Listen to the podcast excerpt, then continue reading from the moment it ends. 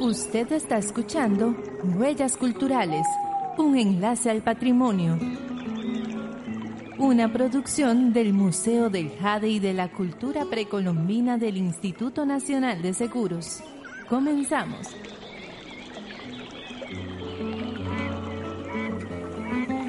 Hola, gracias por acompañarnos en otro espacio más de Huellas Culturales, un enlace al patrimonio, programa del Museo del Jade y de la Cultura Precolombina del Instituto Nacional de Seguros. Les saluda su anfitrión César Barrantes. Hoy me acompaña nuevamente Vicky Novoa, quien es arqueóloga y curadora del Museo del Jade. Y hoy vamos a conversar de un tema, pues, siempre muy interesante, que es sobre el jade mesoamericano, pero los objetos encontrados en nuestro país.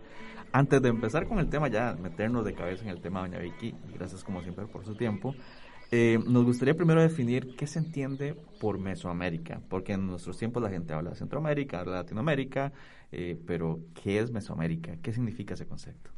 Sí, bueno, un gusto estar acá con ustedes nuevamente. El concepto de áreas culturales surge como una forma de análisis arqueológico que está basado en términos geográficos y términos culturales. Es decir, cuando encuentro semejanzas y diferencias culturales a nivel de toda América, yo voy haciendo, estableciendo ciertos rangos o límites donde se me va ubicando eh, al concepto, digamos, de, tanto de cultura material como lingüísticamente. Voy ubicando entonces esas áreas. Uso por eso la parte geográfica para ir ubicando, pero también hasta dónde llegan, por ejemplo, el concepto lingüístico, el concepto de cultura material también, que se me parece mucho lo que hicieron en Colombia, lo que hicieron acá, o lo que hicieron en, en la parte mexicana, a lo que hicieron en Guatemala. Entonces, ya voy asignando ciertos rangos de, área. Esos son los conceptos, digamos, areales. Esos son nada más, eh, se usan áreas culturales para una forma de análisis arqueológico, básicamente. En América se ha establecido diferentes áreas eh, culturales. Está la, la, parte más de la zona árido, que es ah, norteamericana, la zona mesoamericana, que significa medio, y la zona intermedia, eh, que significa ya que estamos en la parte central, y después está la zona areal suramericana. Así vivimos América en grandes términos. Hay otros conceptos, el área de región eh, chipcha, ya basado en lingüística o en, otras formas más de, culturales, pero en términos generales esas serían como las grandes áreas culturales en que está dividida América. Nosotros estaríamos dentro de un área que se llama área intermedia, que llega más o menos lingüísticamente y también por los grupos culturales y por las razones estas de cultura material, llegamos hasta cerca de lo que es Colombia, eh, la parte de Venezuela y una parte de Ecuador. Luego llegamos hasta la parte de Guanacaste, que es la región Gran Nicoya, pero que en cierta forma, en un periodo ya tardío, tuvo cierta influencia de los grupos mexicanos. A partir de ahí, hacia la parte México, de México, estaríamos hablando del área mesoamericana que llega más o menos por el Golfo de México y esta zona ya de, de cerca del límite con Estados Unidos. Eso sería el gran área mesoamericana. Ahí se manejaron las culturas que son eh, grupos mexicanos que ahí hicieron sus labores y sus actividades. Entonces eso sería el área mesoamericana. Estamos hablando de grandes culturas y sociedades en el área mesoamericana, los olmecas, los mayas, doña Vicky. Sí, los olmecas, los mayas, los aztecas, los toltecas, los... Hay muchos grupos, eh, tal vez siempre mencionamos como los grandes eh, grupos, pero hay... igual que en el área intermedia hay una gran cantidad de grupos étnicos que ocuparon estas regiones, pero a veces sobresalen por sus grandes monumentos, por sus tipos de obras, por la cultura que dejaron, eh, se mencionan, por ejemplo, el grupo Olmeca, cercano del área del Golfo de México, Veracruz, toda esa zona. Son los pueblos que se llaman originarios, que de ahí se habla que parten varios grupos, inclusive descienden después los grupos mayas, que ocupan hasta la parte de, Honduras, El Salvador. Entonces, a esos grupos mesoamericanos. Pero es, es, un hecho de que su influencia, como por ejemplo los olmecas, que se consideran de cierta forma eh, la cuna de muchas culturas mesoamericanas, llegaron a nuestro país, ¿cierto? O sea, hay influencia de ellos aquí en nuestro país. Sí, algo importante es que en ese momento, y tal vez para volver al ámbito contemporáneo, no existían las fronteras como tenemos las fronteras actualmente. Hay que quitarnos también ese concepto de fronteras. Pueden haber fronteras de pensamiento culturales o ciertos límites que se mueven, pero también hay que pensar que la gente era dinámica, la gente se movía, la gente no era que yo llegaba hasta este, esta cerca y ya no pasaba ahí. La gente buscaba, exploraba. Y ahí se dan entonces lo que yo denomino las transferencias tecnológicas, las transferencias de conocimiento, el movimiento de gentes inclusive. Nosotros tenemos movimientos y con esos movimientos vienen también la transferencia de materias primas, de bienes, de servicios que no tenemos en ciertas áreas. Vamos a buscarlos a otro lado. Por ejemplo, se habla de la sal o de plumas exóticas que venían a traer, los grupos olmecas y mayas venían a buscar acá. ¿Y qué le damos nosotros? Es esos bienes, pero también ellos traían materias primas y ahí también viene la, influencia de traer bloques de jade, como lo hemos explicado en otras ocasiones. Esto nos trae también objetos que ellos tenían hechos allá.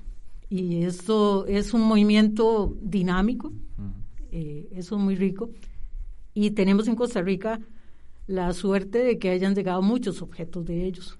Para ellos, como usted decía, no había fronteras, esto era su espacio natural, había intercambio entre pueblos y uno de esos intercambios trae justamente el jade, doña Vicky, que en nuestro país no se, no se generaba y bueno, ese es el tema que nos trae el día de hoy, que es los objetos de jade encontrados en nuestro país. Vamos a primero a escuchar la agenda del museo y regresamos para retomar este tema. Huellas culturales. El Museo del Jade y de la Cultura Precolombina del Instituto Nacional de Seguros tiene el agrado de invitarle a su ciclo de conferencias virtuales, todos los miércoles a las 3 de la tarde. También le recordamos que puede visitar nuestras exposiciones permanentes y temporales de lunes a domingo de 8 de la mañana a 5 de la tarde. Todos los domingos las entradas son 2 por 1 para nacionales. Para más información, le invitamos a visitar nuestras redes sociales. Facebook, Museo del Jade, Instagram, Museo del Jade CR, Twitter, arroba Museo del Jade CR, YouTube, Museo Jade. Estamos en Huellas Culturales, un enlace al patrimonio de programa del Instituto del Museo del Jade y de la Cultura Precolombina del Instituto Nacional de Seguros. Conversamos con Vicky Nova, quien es arqueóloga y curadora del museo, y estamos conversando del Jade mesoamericano, objetos encontrados en Costa Rica. Doña Vicky nos hacía una amplia explicación de lo que significa el término Mesoamérica, eh, lo que se entendía por él, que era más que geográfico, era cultural y hablamos de los intercambios que se dan entre los diferentes pueblos a lo largo de los años. Uno de esos intercambios trajo el jade a nuestro país, porque como lo, ah, lo mencionamos en uno de los primeros podcasts sobre este tema, el jade no se encuentra en Costa Rica, doña Vicky. Lo trajeron, pero a partir de ahí hay toda una historia que contar. Sí, bueno, ya lo hemos explicado en otras ocasiones, el jade por razones geológicas no se encuentra en el país. Eh, eh, esto eh, no es local, eh, tenemos que saber que es una materia prima, pero aquí se talló con diseños y, eh, figuras que fueron más de estilo local, con las creencias de esas animistas que hemos explicado en otros programas que ellos tenían. Y en Mesoamérica se usaba mucho el término de, de usar dioses o tallar a los grupos de élite en los jades hay diferencias sustanciales, nos diferencia la cultura material de Mesoamérica a la que tenemos tallada aquí en Costa Rica. Esas son las diferencias, por eso un arqueólogo puede decir que un objeto que tenemos o que encontramos acá no es de grupos culturales locales, sino que es de otras culturas, puede ser mesoamericano, puede ser andino, porque a veces se encuentran reflejados algunos objetos también de Sudamérica. Pero mucho de la influencia es traer también objetos ya terminados, como parte de ese, como ese trueque, ese cambio que se hacía en, en, los movimientos humanos de intercambios regionales. ¿Qué encontrábamos? ¿Qué, ¿Qué objetos de otras partes hemos encontrado o han encontrado ustedes en su trabajo de arqueológico? De Mesoamérica principalmente se encuentran objetos, eh, cucharas y algunos eh, objetos de hacha de Mesoamérica, que son de la cultura olmeca. También de los grupos mayas encontramos muchos objetos que son eh, cabezas que son colgantes, pero reflejan muy bien la fisonomía de los, de los mayas. Tenemos placas que tienen glifos o que son escritura, que ya son grabados eh, de los mayas, que se pueden interpretar. Los epigrafistas pueden ya hablar de ciertos periodos, de ciertas. Y encontramos también algunos objetos que son eh, cerámicas, que son también elaborados en esas zonas del área maya. Eh, también de la cultura olmeca también encontramos figuras de cerámica, como los baby face, que son unas figuras que son como unas eh, figuras de hombres que son sentados, que tienen unos rasgos ah, como asiáticos y que pareciera que son muy característicos, igual tienen la misma fisonomía, como las grandes cabezas que casi siempre muestran de la cultura olmeca, unas cabezas que son eh, muy grandes. La gente tiene ese referente de la cultura olmeca, como rasgos achinados, digamos. Esos son los lo que nos marca, digamos, que son culturas olmecas. Y los mayas, generalmente las cabezas con la deformación craneal y con decoraciones de los atavíos de los grandes personajes como los reyes mayas. E-, era muy realista el trabajo en Jade de, estos pueblos, eh, doña Vicky. ¿Por qué? Generalmente ellos tallaban a, sus personajes y también escribían su historia eh, a través de estos glifos, que son unos símbolos que han marcado muy claramente la línea y pueden contar una historia de su pueblo. Nosotros en Costa Rica, a diferencia, no tuvimos escritura. Entonces, lo que tenemos son tallas de símbolos, por ejemplo, como los grabados en piedra, que son espirales, son más iconos que nos marcan ciertas diferencias, como de la misma parte sanimista podemos tallar eh, reptiles, podemos tallar serpientes, pero no tenemos una escritura como tal. en cambio, en la cultura mesoamericana sí se talló, eh, se escribió, tuvo una escritura. en la parte maya, por ejemplo, claramente. A propósito de esto, usted, nos quería contar de un texto jeroglífico de la cuchara jadeita, que es una muestra justamente de esta, de esta escritura, doña Vicky.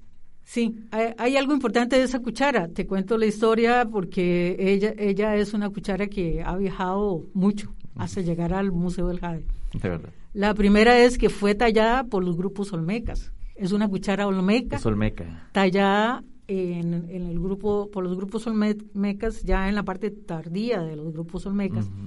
Esta cuchara, de alguna razón, se fue moviendo por lo mismo eh, dinámica que te contaba y esa cuchara llegó a los grupos mayas.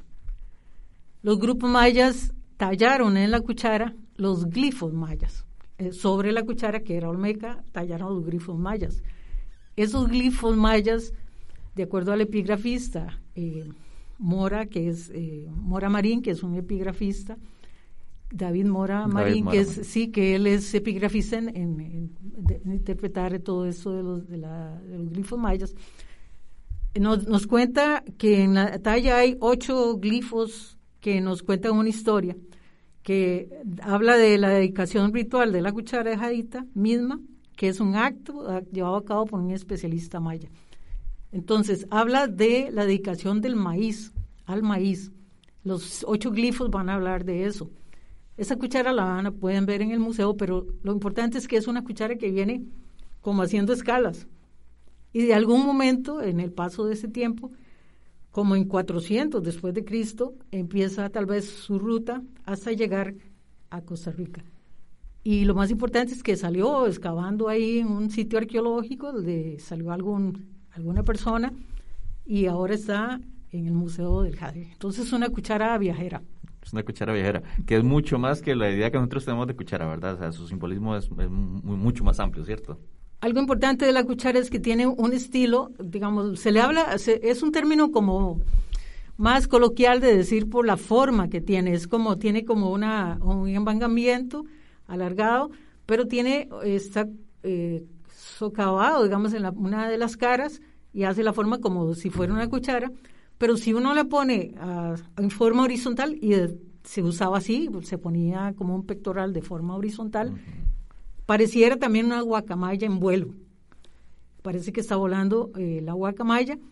Y eso lo que hace importante de esta cuchara es que fue usada por grupos olmecas, pero también por grupos mayas, y fue eh, como un tributo que llegó acá para algún miembro de la élite de, Costa Rica también que tuviera esa cuchara. Fue enterrado con esa cuchara en Costa Rica. Entonces, para que veamos esa dinámica de movimiento de objetos, hasta de personas. Se habla de que hay personas que, también tienen una afiliación, inclusive había alianzas matrimoniales entre personas de, diferentes lugares. Esto nos da esa idea. A veces creemos que estamos como en un solo lugar y no, tenemos un, un gran movimiento cultural. Había una dinámica de intercambio cultural, social en toda Mesoamérica y eso es importante. No era algo estático como es como uno suele pensarlo cuando uno le enseña sobre las, culturas precolombinas, aquí Costa Rica, allá México, no, no, existía una relación muy estrecha entre ellos y esta cuchara jadita lo, lo demuestra, ¿verdad?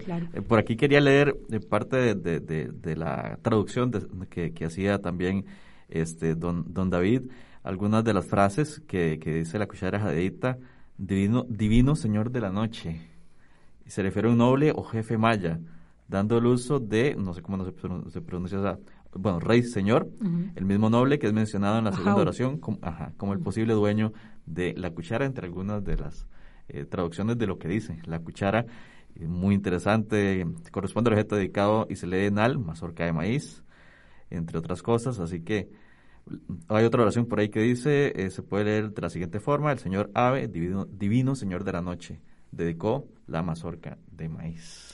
Sí, el, maíz es muy importante para las culturas mesoamericanas. De hecho, hay una, eh, se habla de si el maíz es originario de Mesoamérica o de Suramérica, pero parece ser en las últimas investigaciones que las mazorcas de maíz surgieron a partir del teocinte, que es un maíz silvestre, en las culturas mesoamericanas fueron, los, fueron implementando todo ese uso del maíz. Es muy importante entonces dentro de los rituales esta dedicación que hace ese especialista al maíz. Y vea que es una cuchara, eh, sirve también como un elemento ritual, simbólico, y es portado de manera horizontal por un personaje importante.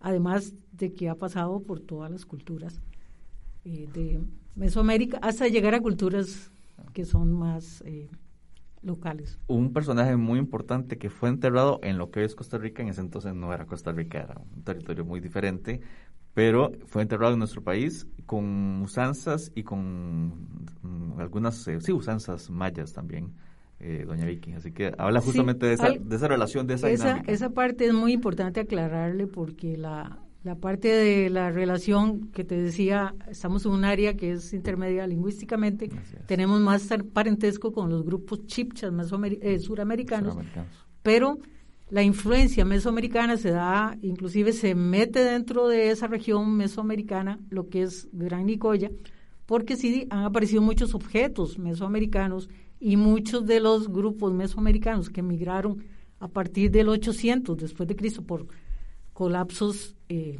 allá políticos, migraron para no ser capturados como como rehenes o ah, pues vivir un poco más la miseria, digamos, de, de, la alimentación y todo, si las sequías, migraron hasta esta parte porque ya conocían las rutas de intercambio, conocían las costas de Costa Rica, asentaron en lo que es Guanacaste, Golfo de la Bahía, Golfo de Papagayo, Bahía Culebra, y muchos de estos enterramientos que tienen esto tienen que ver ya con con movimientos de, grupos chorotegas, nicaraos, pero ellos tenían ya habla náhuatl, que sí es mesoamericano.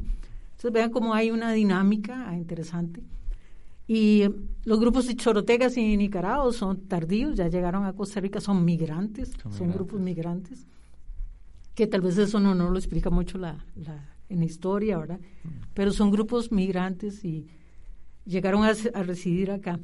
Pero estas tumbas tienen eh, pues características eh, ya más sincretismo, significa que, hay como características locales, pero también foráneas.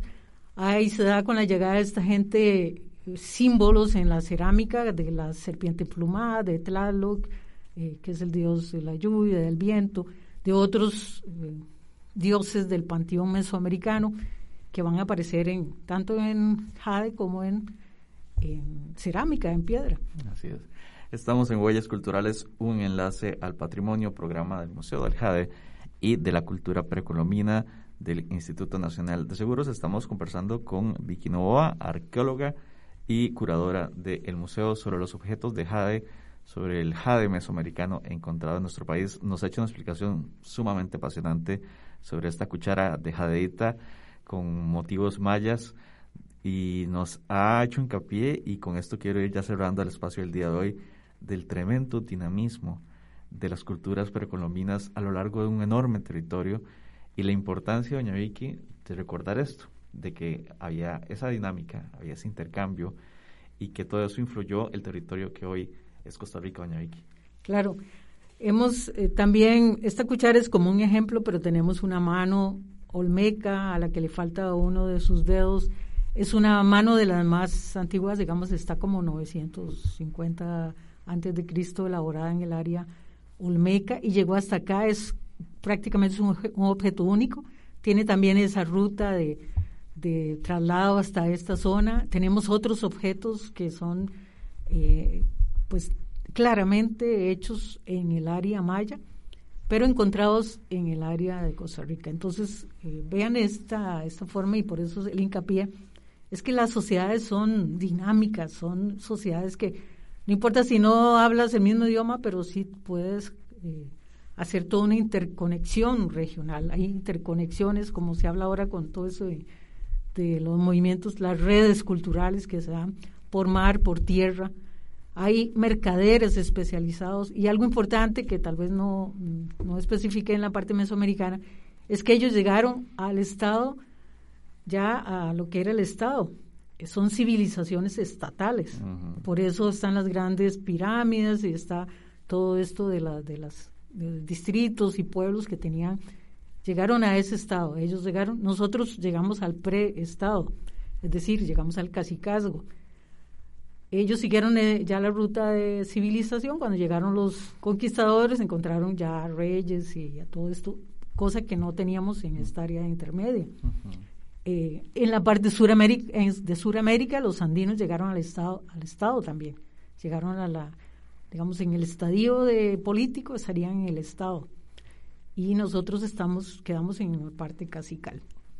Pero lo interesante es que al ser una zona intermedia tenemos influencia del sur y tenemos influencia del norte, así que eso hace muy interesante la historia del territorio que ahora conocemos como Costa Rica. Doña Vicky, así como usted lo cuenta, espero que mucha gente se emocione y después de este programa vaya y compre su tiquete para conocer más de esto en el Museo del Jade y la Cultura Precolombina. Recuerde que los, eh, las entradas se compran solamente online, museodeljade.ins, barra en el medio cr.com, el horario del museo de lunes a domingo de 9 de la mañana a 5 de la tarde. Doña Vicky, como siempre, muchísimas gracias. Sí, claro, y también busquen en las redes porque a veces hay ofertas de, para los nacionales, entonces pueden estar atentos a las redes. Atentos a las redes. Y, eh, ver, ir a ver estos objetos que son únicos. Así es. Son únicos. Eh, pueden verlo ahí, estos movimientos, estos objetos mesoamericanos son únicos, encontrados a nivel local. La historia está viva, así que vaya y véala y aprenda mucho en el Museo del Jade y de la Cultura Precolombina. Gracias a Vicky Nova, arqueóloga y curadora del Museo del Jade, se despide su anfitrión César Barrantes. Hasta acá, Huellas Culturales.